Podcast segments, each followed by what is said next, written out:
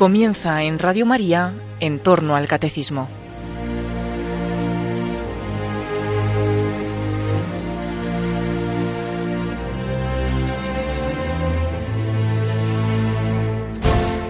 Como complemento a las catequesis que el padre Luis Fernando de Prada está explicando en su programa sobre el catecismo de la Iglesia Católica acerca de los laicos como miembros de la Iglesia, les estamos ofreciendo en tres sábados la reposición de unas conferencias que don Guzmán Carriquiri, laico uruguayo, secretario de la Comisión Pontificia para América Latina de la Santa Sede, impartió en Toledo en enero del año 2014.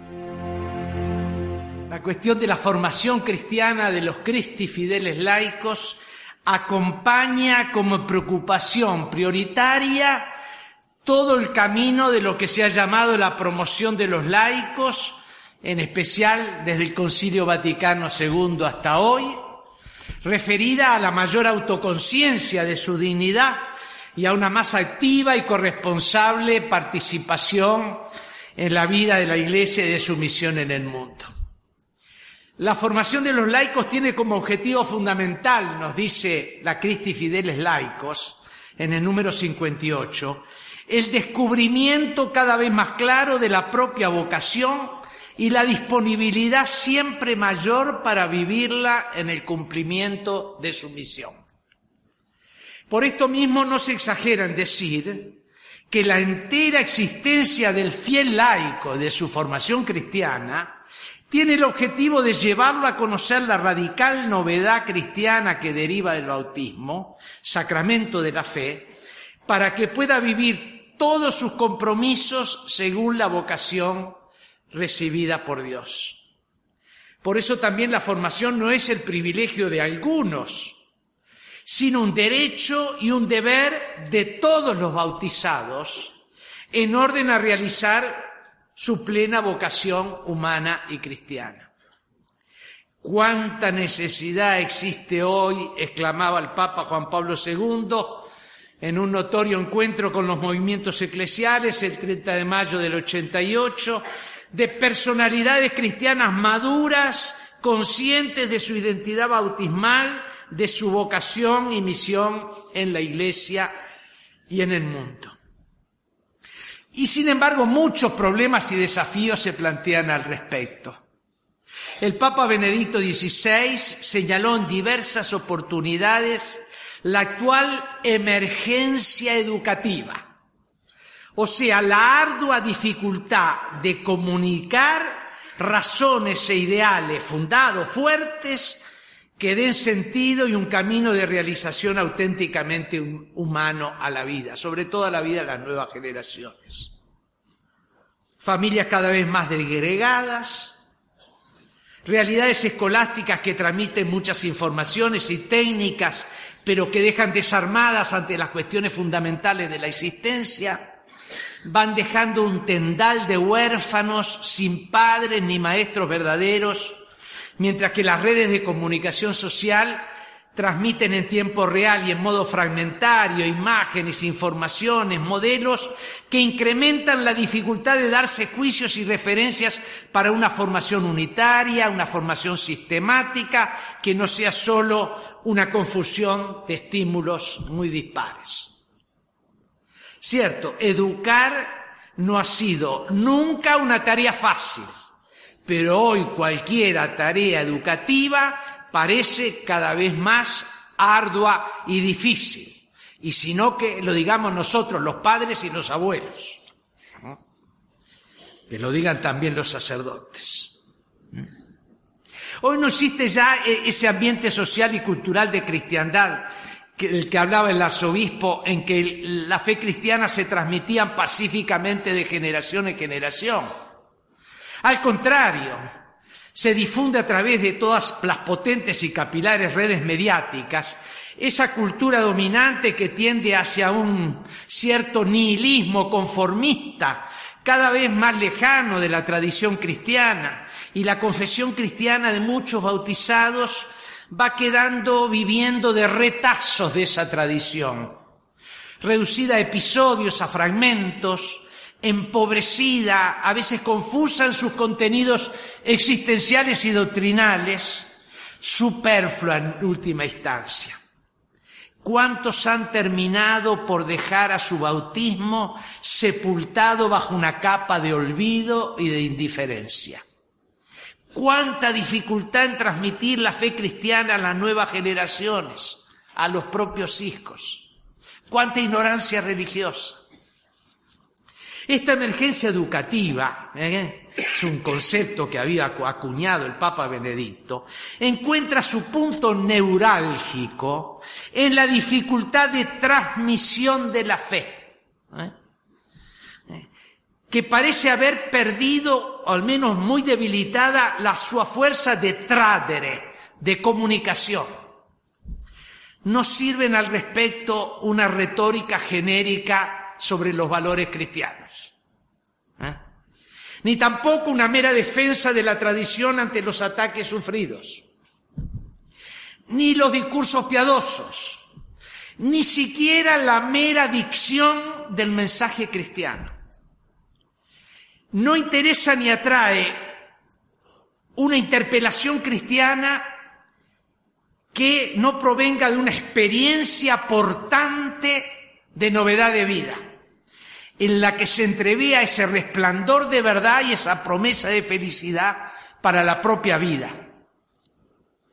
Son los auténticos testigos de Cristo, transparencia de su fascinante atracción, de su sorprendente humanidad, quienes anunciando el querigma de la fe pueden conmover los corazones, despertar las inteligencias y poner en movimiento la libertad de las personas. La formación cristiana ha de comenzar y recomenzar siempre, como ya lo dijimos en la primera conversación, con ese encuentro personal y comunitario con Jesucristo. E ir conduciendo a la superación de todo dualismo entre la fe y la vida de los cristianos. La formación cristiana no es ante todo información, a veces los clérigos, eh, muy ansiosos eh, y preocupados, multiplican cursos de formación para los laicos sin darse cuenta de que eh, los laicos tenemos el tiempo de familia y el tiempo de trabajo y muchas veces nos queda poco tiempo para asistir a muchos cursos. La formación cristiana no es ante todo información, sino conformación de la vida a partir y bajo la luz y la secuela de ese encuentro con Cristo. Es un dar forma a la vida bajo el impacto del acontecimiento de Cristo en nuestra vida. Benedicto XVI lo expresaba con fuerza en la homilía de la misa inaugural de su pontificado, cuando decía, quien deja entrar a Cristo en su vida no pierde nada, nada, absolutamente nada de lo que hace a la vida libre, bella y grande. Solo con esta amistad se abren realmente las grandes potencialidades de la condición humana, del crecimiento de humanidad. No tengan miedo de Cristo, Él no quita nada y lo da todo. Quien se da a Él recibe el ciento por uno. Abrid de par en par las puertas a Cristo y encontraréis la vida verdadera. En efecto, si es verdadero encuentro, Cristo nos va cambiando la vida. Toda la vida de la persona, todos sus afectos e intereses. No obstante todas nuestras resistencias, nuestras distracciones y nuestras incoherencias. La confesión de la fe y el entramado de la vida cotidiana no pueden quedar más divorciados en compartimentos separados. En la existencia de los fieles laicos no puede haber dos vidas paralelas. Por una parte la denominada vida espiritual, con sus valores y exigencias, y por otra la denominada vida secular, es decir, la vida de familia, de trabajo, de las relaciones sociales, del compromiso político, de la cultura. No. La separación entre la fe y la vida diaria de muchos debe ser considerada, ya lo decía el Concilio Vaticano II, como uno de los graves errores de nuestra época. Toda actividad, toda situación, todo esfuerzo concreto como por ejemplo la competencia profesional, la solidaridad en el trabajo, el amor y la entrega en la familia, la educación de los hijos, el servicio social y político, la propuesta de la verdad en el ámbito de la cultura. Todo ello, dice la Cristi Fideles Laici, son ocasiones providenciales para un continuo ejercicio de la fe, la esperanza y la caridad. Nada puede quedar ajeno a esa metanoia, a esa conversión y transformación de toda la existencia.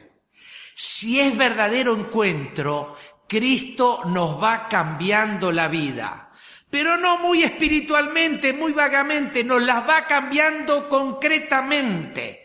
Me va cambiando mi relación con mi señora esposa. Me va cambiando esa relación matrimonial me va cambiando la vida de mi familia.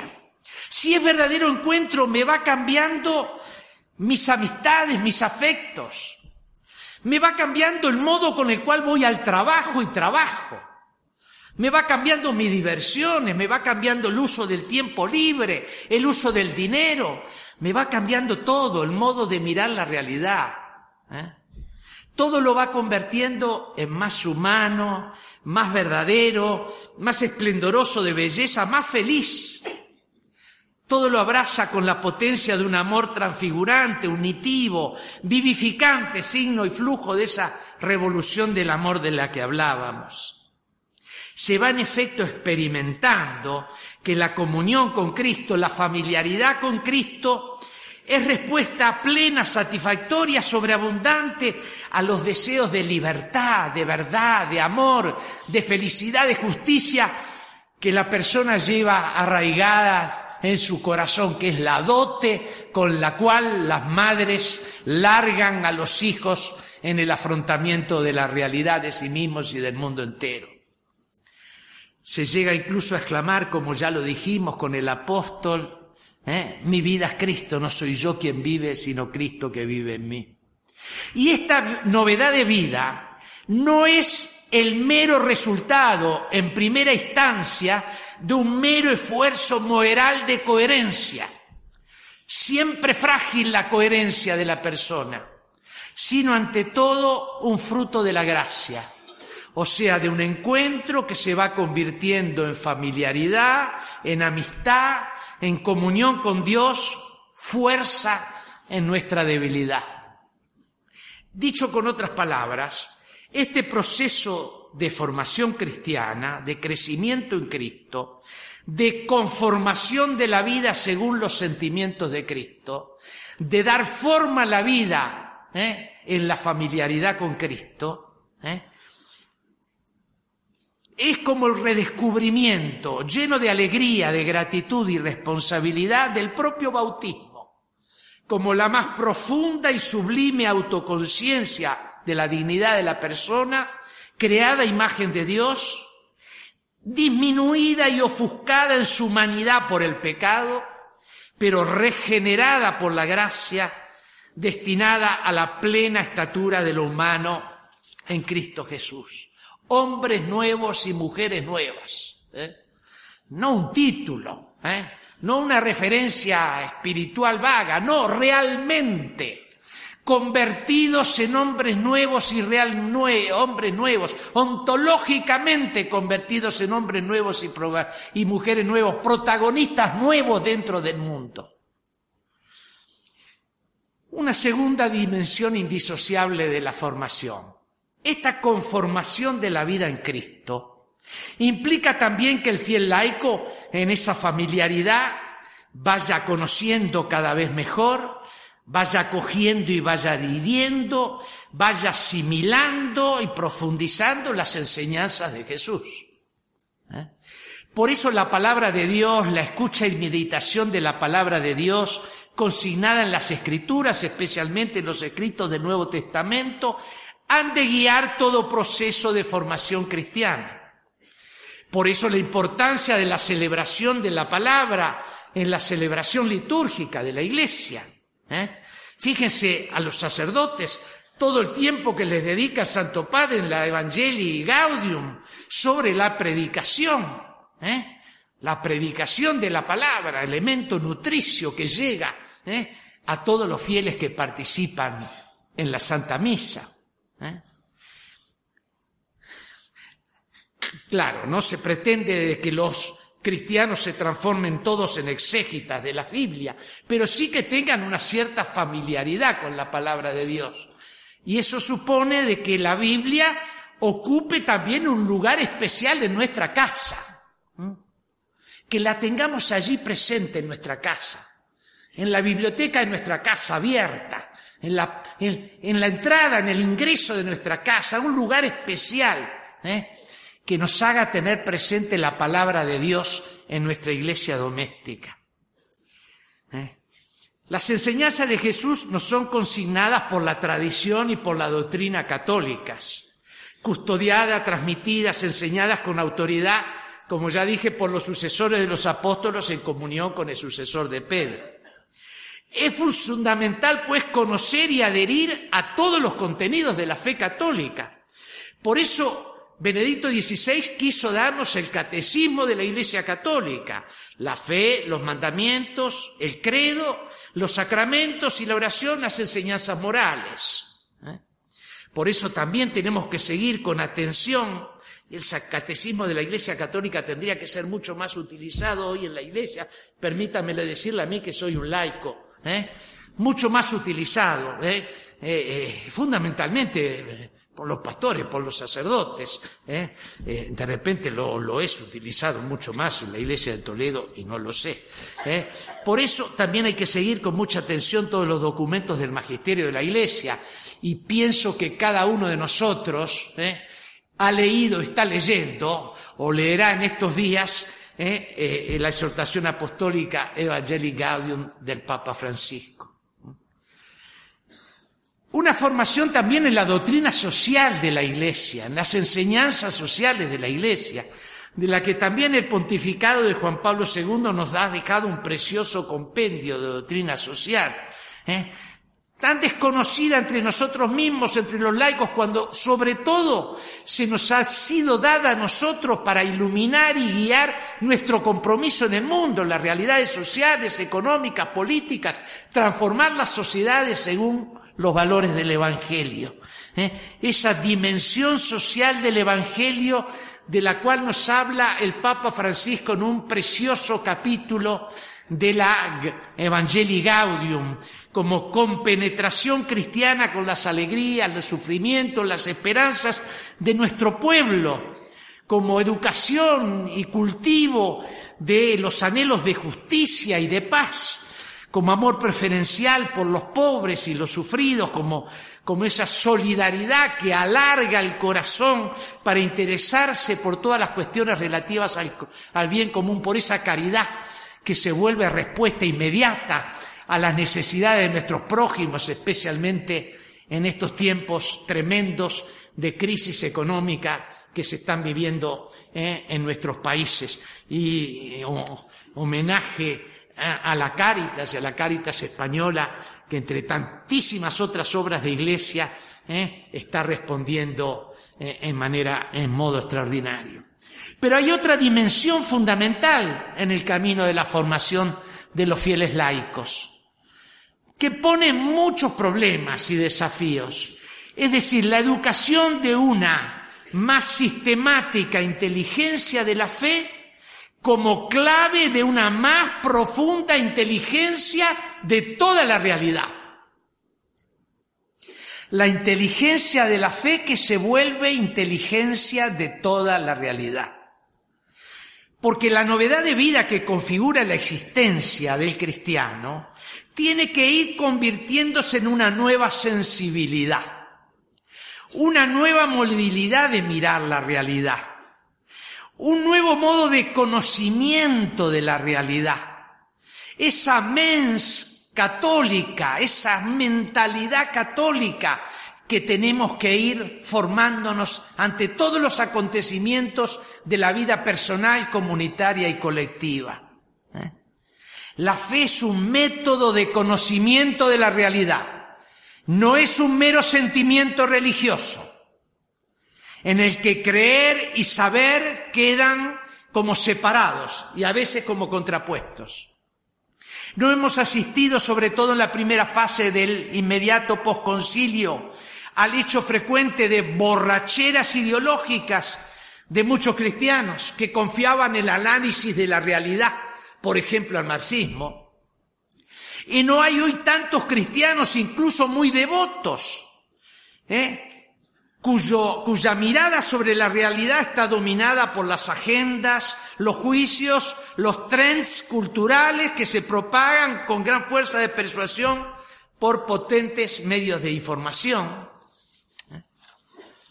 En cambio, si Dios existe, y si Dios es el logos, la sabiduría suprema, o sea, la racionalidad última de toda la realidad, ¿cómo no considerar lo religioso como la dimensión más radical, global y decisiva de la existencia de las personas y de la convivencia social? Construir la sociedad sin Dios, contra Dios, es construirla contra el hombre. Y si Dios se ha revelado en Jesucristo, ¿cómo no considerar el acontecimiento de la encarnación de Dios como el hecho más capital de la historia humana, la clave de la inteligencia de toda la realidad y de toda la historia? Esta pretensión de verdad del cristianismo no se reduce a una fórmula intelectual, a un racionamiento filosófico, a una cosmovisión ideológica, sino que se identifica con una persona que ha dicho de sí, yo soy la verdad. Yo la verdad del cosmos y de la historia. Yo la clave más radical y total de la realidad. Yo el significado y el destino de la existencia humana. Yo el sentido de tu vida. No hay otra alternativa. O esa es la afirmación de un loco o es sorprendentemente verdadera, como decía un gran converso francés. A nosotros cristianos, que hemos recibido esa revelación por el flujo de una tradición viva de dos mil años, y que la hemos experimentado como verdadera en nuestra propia vida, nos toca nada menos que proponer esa hipótesis y demostrar su razonabilidad, ocultando, discerniendo, integrando todas las múltiples aproximaciones a la verdad, los signos de bien y de belleza que se dan en la aventura humana. Nuestra certeza como católicos es que Cristo constituye el centro efectivo de la realidad histórica y la piedra angular de toda construcción auténticamente humana, y por ende la Iglesia Católica. La pertenencia al cuerpo de Cristo, que es la Iglesia, es la referencia ineludible como un juicio nuevo y original sobre la propia vida y sobre toda la realidad.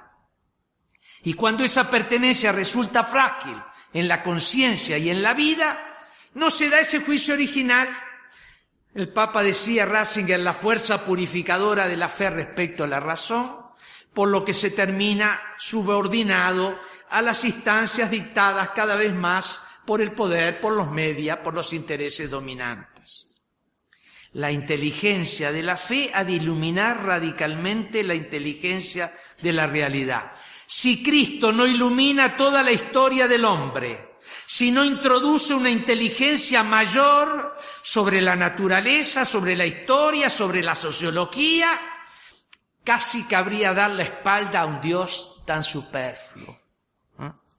Por eso Benedicto XVI nos enseñaba a una revalorización de la razón, no encerrada en sus límites utilitarios, ¿eh? técnicos, sino ampliada en todas sus dimensiones hasta el encuentro con la fe que la sostiene, la fortifica y le eleva. Crear esa mentalidad católica ¿eh? Es crear como esa segunda naturaleza del hombre nuevo y de la mujer nueva, protagonistas nuevas en la historia del hombre.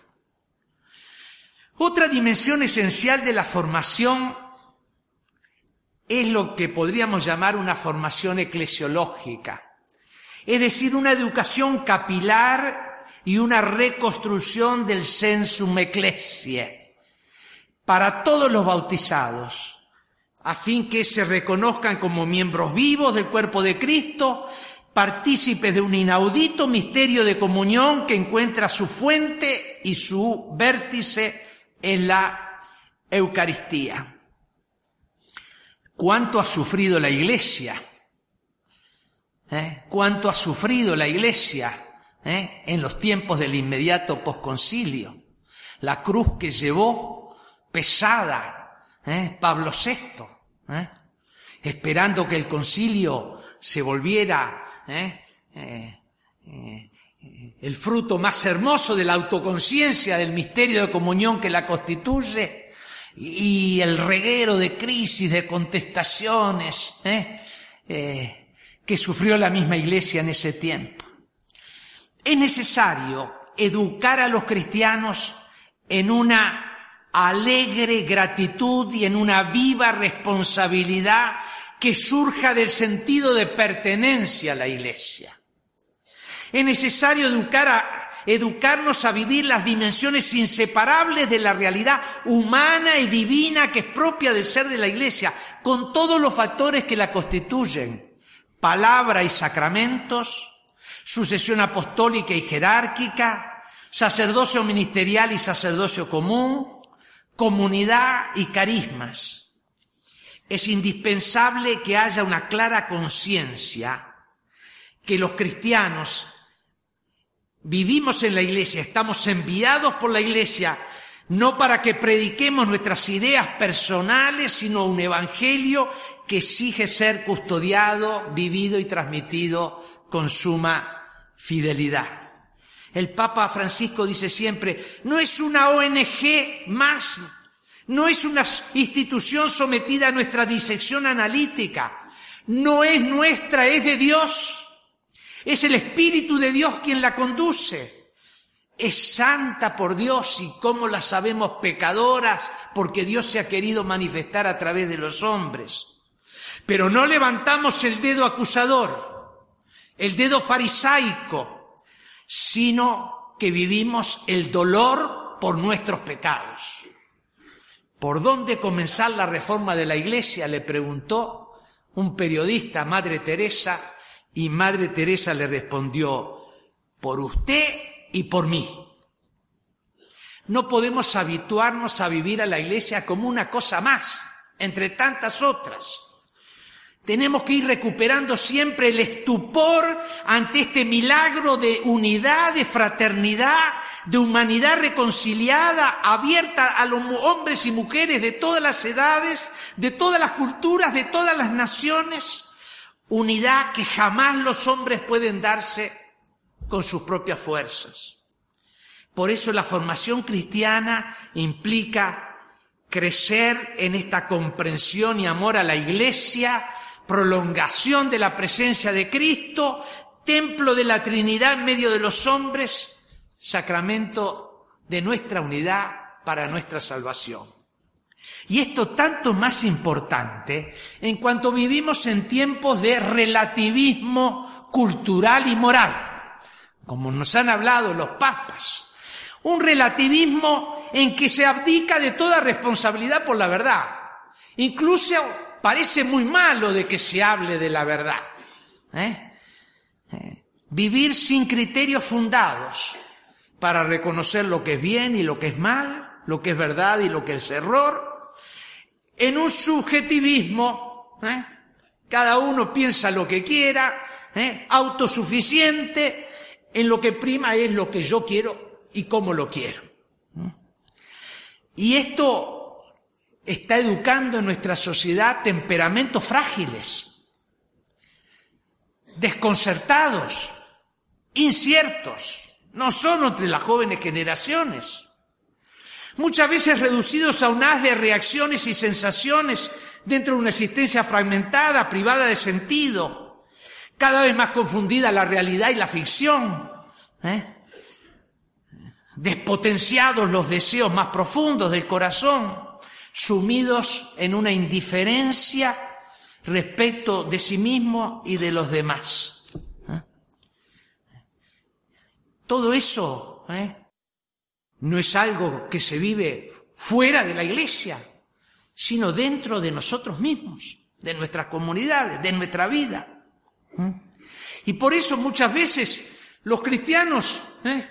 arriesgamos a hacer de la doctrina y de la moral de la iglesia una especie de mix selectivo. ¿eh? Escogemos dentro de su menú, dentro del menú del credo de la iglesia, ¿eh? bajo el impacto de las opiniones mediáticas, lo que subjetivamente y arbitrariamente nos da buen gusto a nuestro paladar, ¿eh? rechazando ¿eh? lo que nos genera ¿eh? disgusto. Este, por eso mismo hay que estar muy vigilantes en nuestro presente ante algunas modalidades de reducción del acontecimiento cristiano, en nuestra formación cristiana.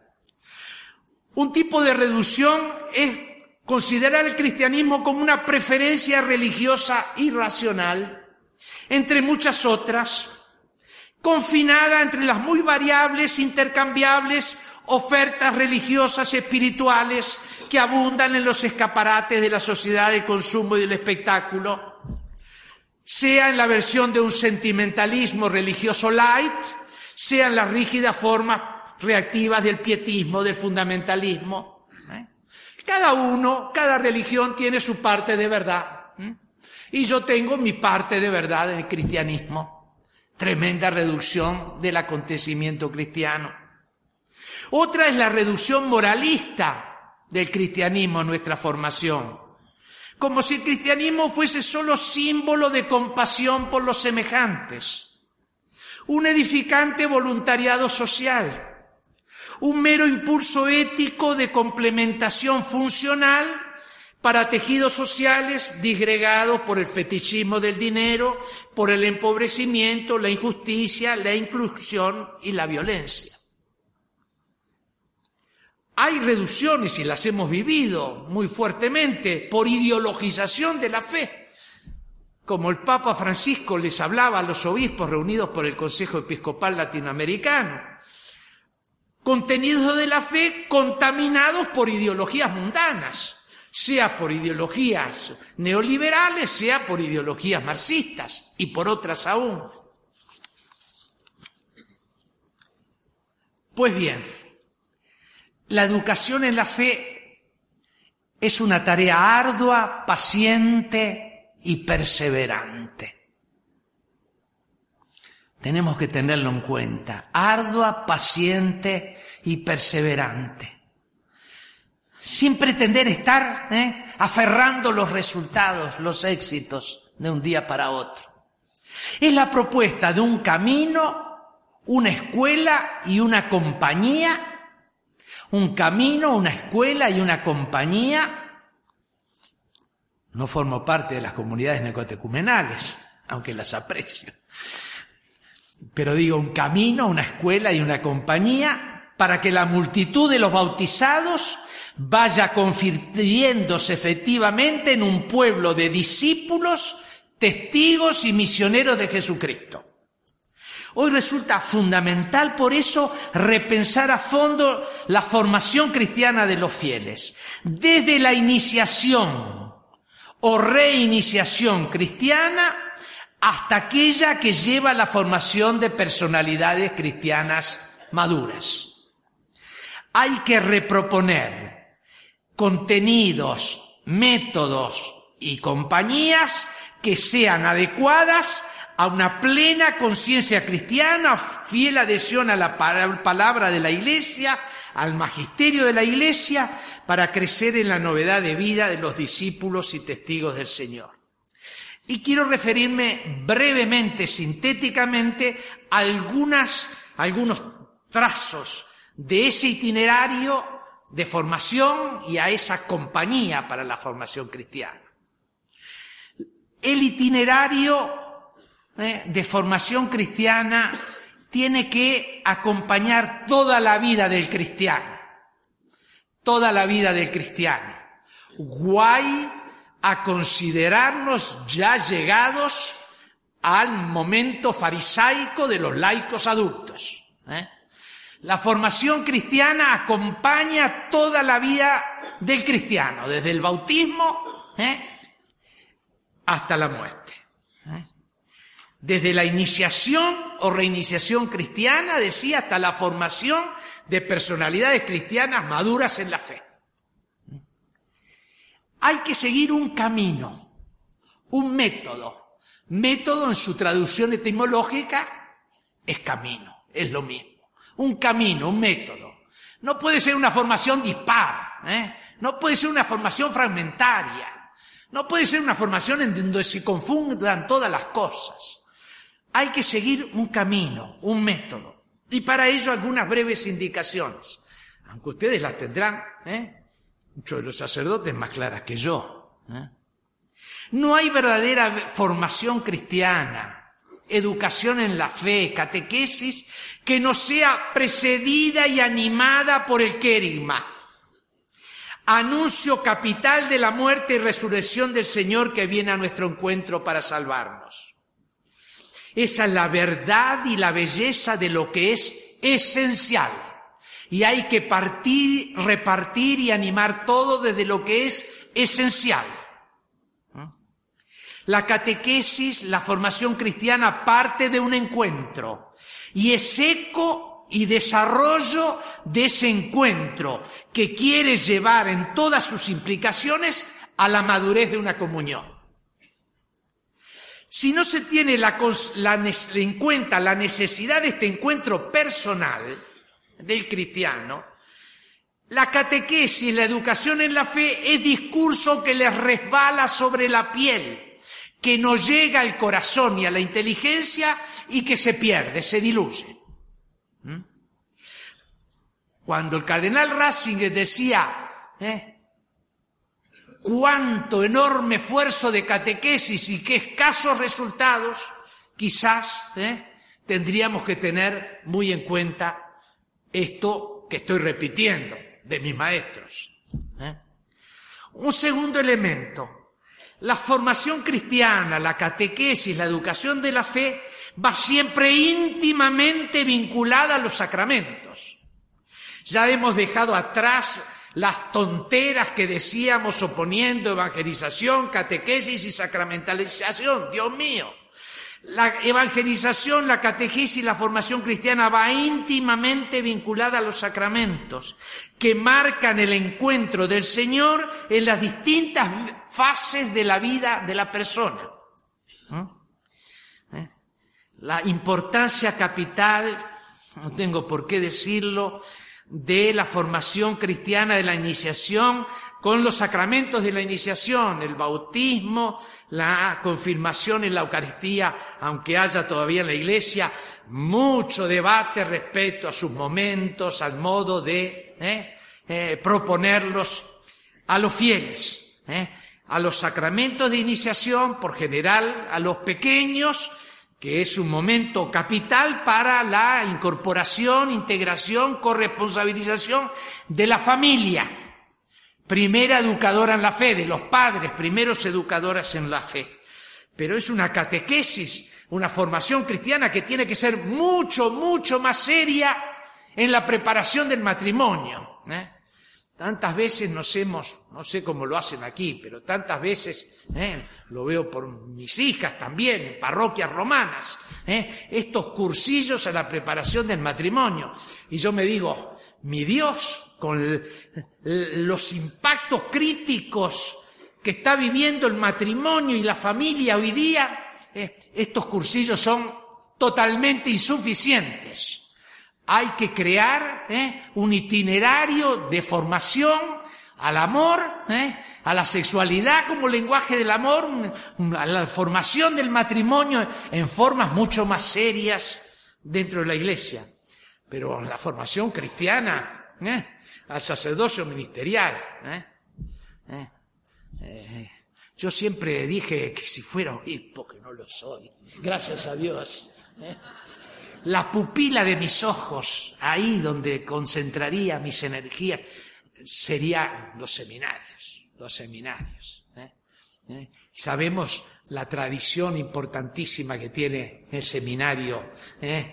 en esta diócesis de Toledo, gracias a Dios. ¿eh? Este, la formación de los sacerdotes.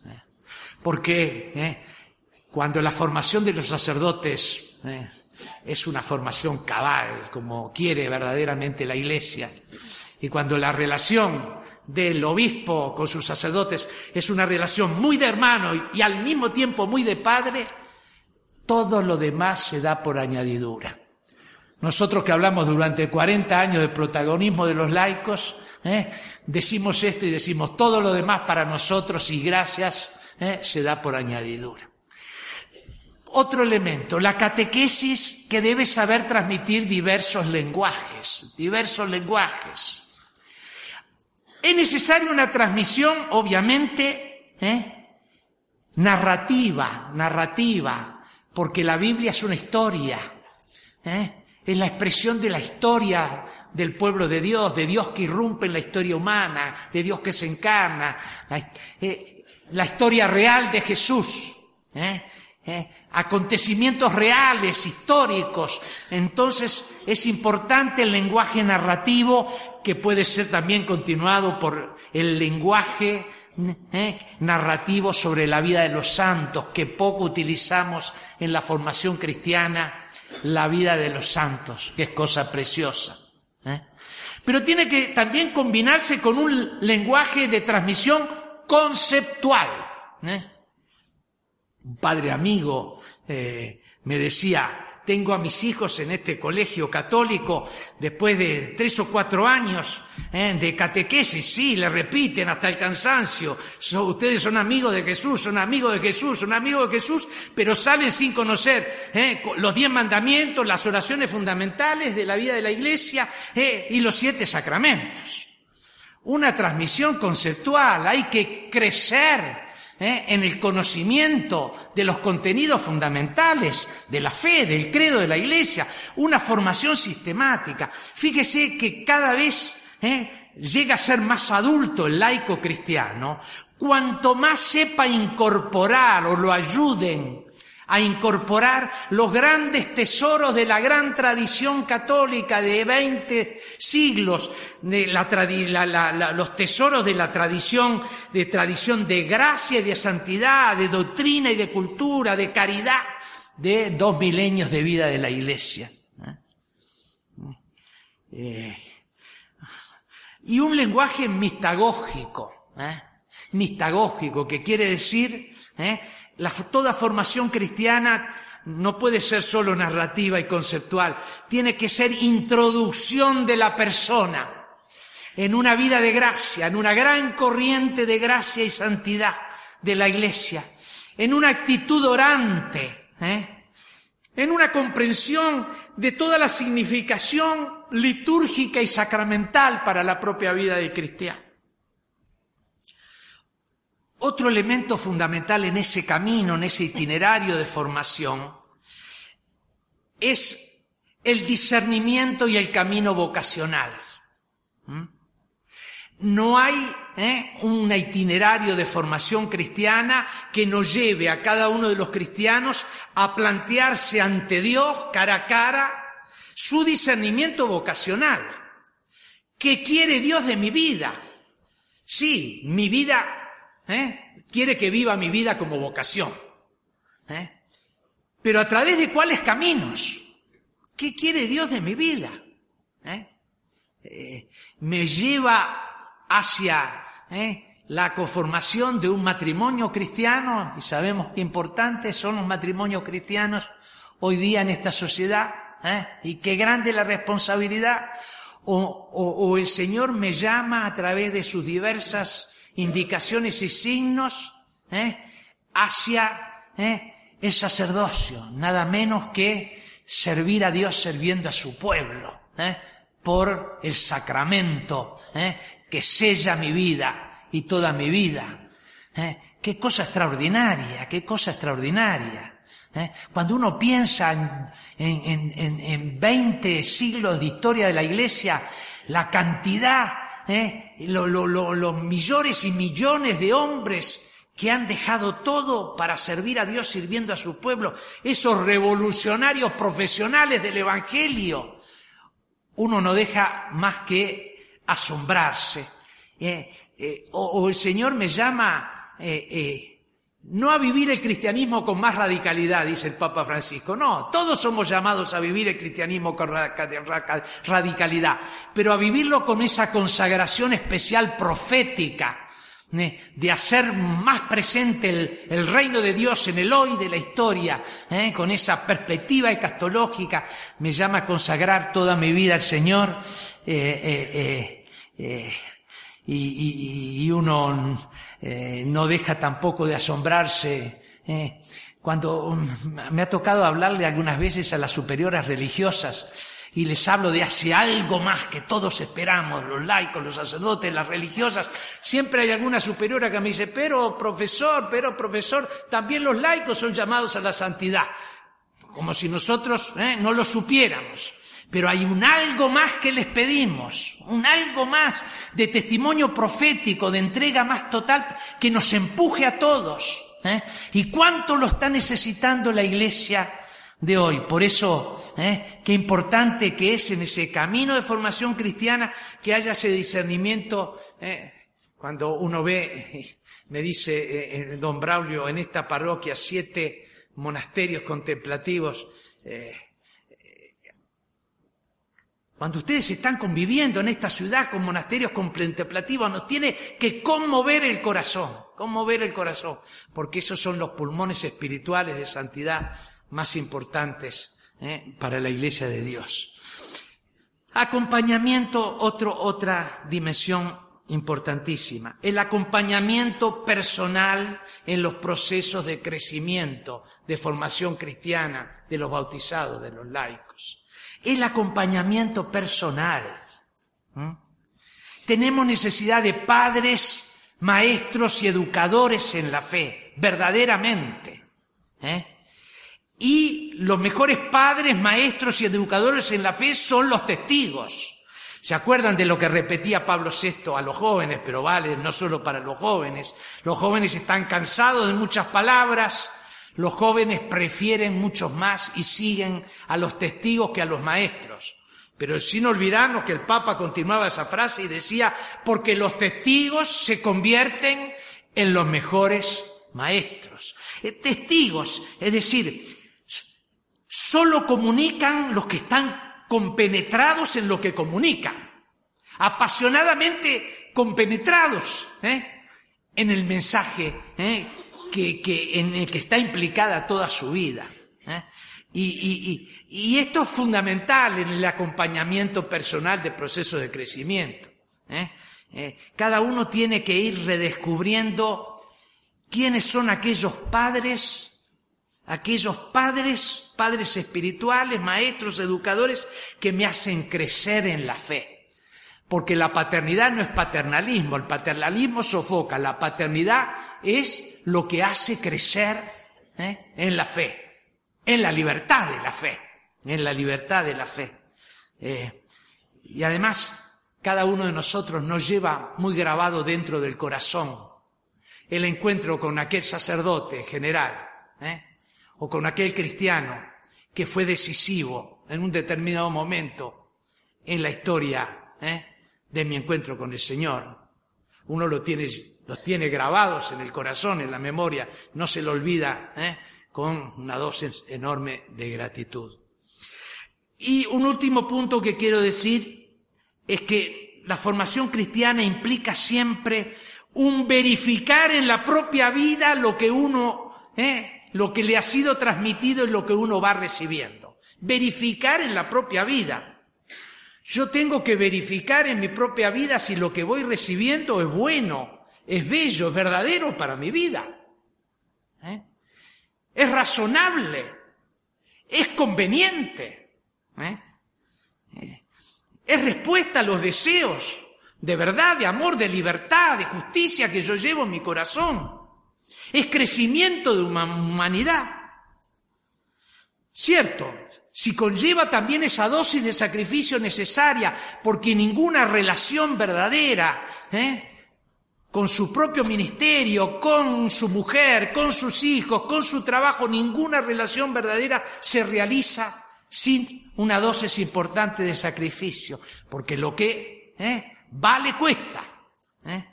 Pero si ese cristianismo en mi vida es un plus para mi vida, es un plus de humanidad, es un plus de amor, de entrega, es un plus de, libertad, es un plus de... ¿eh? Pero esa formación cristiana, decía, no es solo un método, un camino, sino ¿eh? una compañía, ¿eh? una compañía comunitaria. ¿eh? No se crece nunca solo. En ese sentido, la iglesia es madre y maestra, madre y maestra. y los primeros catequistas son los obispos y los sacerdotes que custodian, que educan, que nutren en la fe. ¿Mm? Pero toda escuela, toda comunidad cristiana, desde la familia hasta la parroquia, ¿eh? toda comunidad cristiana, ¿eh? tiene que ser casa y escuela de comunión, como decía el Papa en la Millennium eh, pero tiene que ser casa y escuela de formación cristiana, de educación cristiana. Una responsabilidad educatora, educativa a la que no se puede abdicar. Nosotros, los fieles laicos, tenemos necesidad de ser atraídos, incorporados, abrazados, sostenidos, acompañados, alimentados por comunidades cristianas que sean ámbitos de vida nueva, casas y escuelas de formación, de crecimiento en humanidad compañías fraternas y educativas para los discípulos de Cristo. El Papa Benedicto nos ha invitado a experimentar la Iglesia, fíjense qué preciosa expresión, como sostén de un gran amor para la propia vida. No basta la asistencia periódica a ritos religiosos ni, ni referencias abstractas a la iglesia, ni multiplicación continua de programas e iniciativas, ni los meros actos de piedad. Son necesarias, es necesaria esta incorporación. Y cuando hablo de incorporación hablo del cuerpo de Cristo. ¿eh? En ambientes comunitarios fieles a la tradición católica, conformes al ser de la Iglesia en sus dimensiones sacramentales, comunitarias, catequéticas y caritativas, en las cuales se pueda vivir la vocación cristiana en modo razonable, persuasivo, atrayente, exigente hasta la radicalidad, misericordiosa, en modo compasivo, lleno de alegría y de esperanza. No pueden ser menos las comunidades cristianas y a esto están llamadas todas, desde la familia a las parroquias, lo digo, y lo tendrían que ser en formas paradigmáticas las comunidades religiosas, los movimientos, las nuevas comunidades eclesiales. Fíjense usted que la fragilidad de la experiencia cristiana de muchos bautizados, la fragilidad de la formación cristiana de muchos bautizados está en, en proporción a la falta de este sentido y de esta experiencia concreta de pertenencia a la Iglesia en su misterio de comunión a través de estas comunidades cristianas que abracen toda tu vida. Madre y maestra, la Iglesia se sirve, entre muchas otras instancias, de las propias instituciones educativas, para dar testimonio de una fe que es amiga de la inteligencia, presidida por el Gaudium de Veritate, tan querido por San Agustín, esto es el gozo de buscar la verdad, de descubrirla, de transmitirla, de comunicarla en todos los campos del conocimiento, de generación en generación.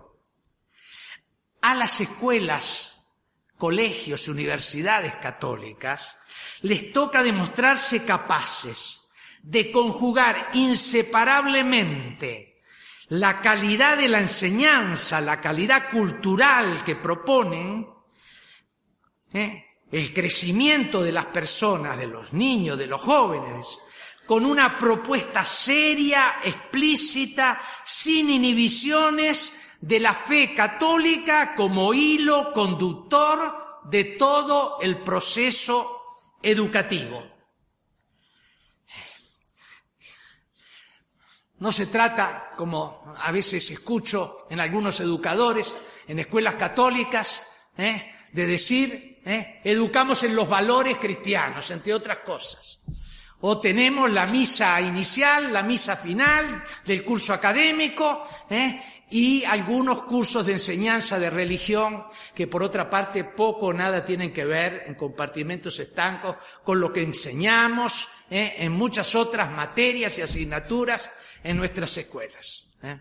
A un padre de familia que tiene necesidad como nunca, como nunca, de tener el apoyo ¿eh? de la escuela católica en la educación de sus hijos y educación cristiana de sus hijos, y que además tiene que poner sus dineros para esta educación, ¿eh? porque la necesita. Qué frustración significa ¿eh? ¿Eh? cuando una hija mía sale de la escuela, de los seis años de escuela, de un colegio de monjas, y me dice, papá, estas monjas son ursulinas, pero ninguna de ellas en estos seis años me habló de su fundadora. En fin, las escuelas católicas son fundamentales. ¿eh? La libertad de educación es un bien a defender y a cultivar, ¿eh? Eh, solidaria con todas las otras libertades. y gracias a Dios que tenemos escuelas católicas que nos ayudan a las familias cristianas, a los laicos cristianos, en esa educación tan difícil de nuestros hijos, de nuestros jóvenes de nuestros adolescentes, ¿eh? Eh, siempre que tengan ese hilo conductor del proceso global de la educación de la escuela, del ambiente de la escuela, ¿eh? muy centrado dentro de la fe católica. ¿Mm? No, no, me decía un educador hace poco tiempo, no, nosotros somos muy amplios, acogemos todo y tenemos profesores ¿eh? Eh, que tienen que ser competentes en su materia. No les preguntamos la ideología que tienen. A uno se le caen los brazos ¿eh? cuando siente hablar así a educadores católicos. Este, pues bien, digamos queridos amigos como San Pablo, para terminar en cualquier estadio de nuestra vida, no es lo que tengo yo ya conseguido o que sea ya perfecto, sino que continúo mi carrera y me lanzo todavía a lo que está por delante. Filipenses 3, 12, 3. Gracias.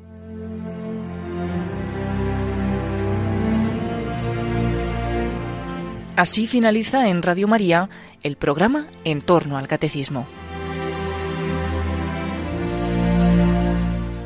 como complemento a las catequesis que el padre Luis Fernando de Prada está explicando en su programa sobre el catecismo de la Iglesia Católica acerca de los laicos como miembros de la Iglesia, les estamos ofreciendo en varios sábados unas conferencias de don Guzmán Carriquiri. Don Guzmán Carriquiri es un laico uruguayo, secretario de la Comisión Pontificia para América Latina de la Santa Sede, e impartió estas conferencias en Toledo en enero del año 2014.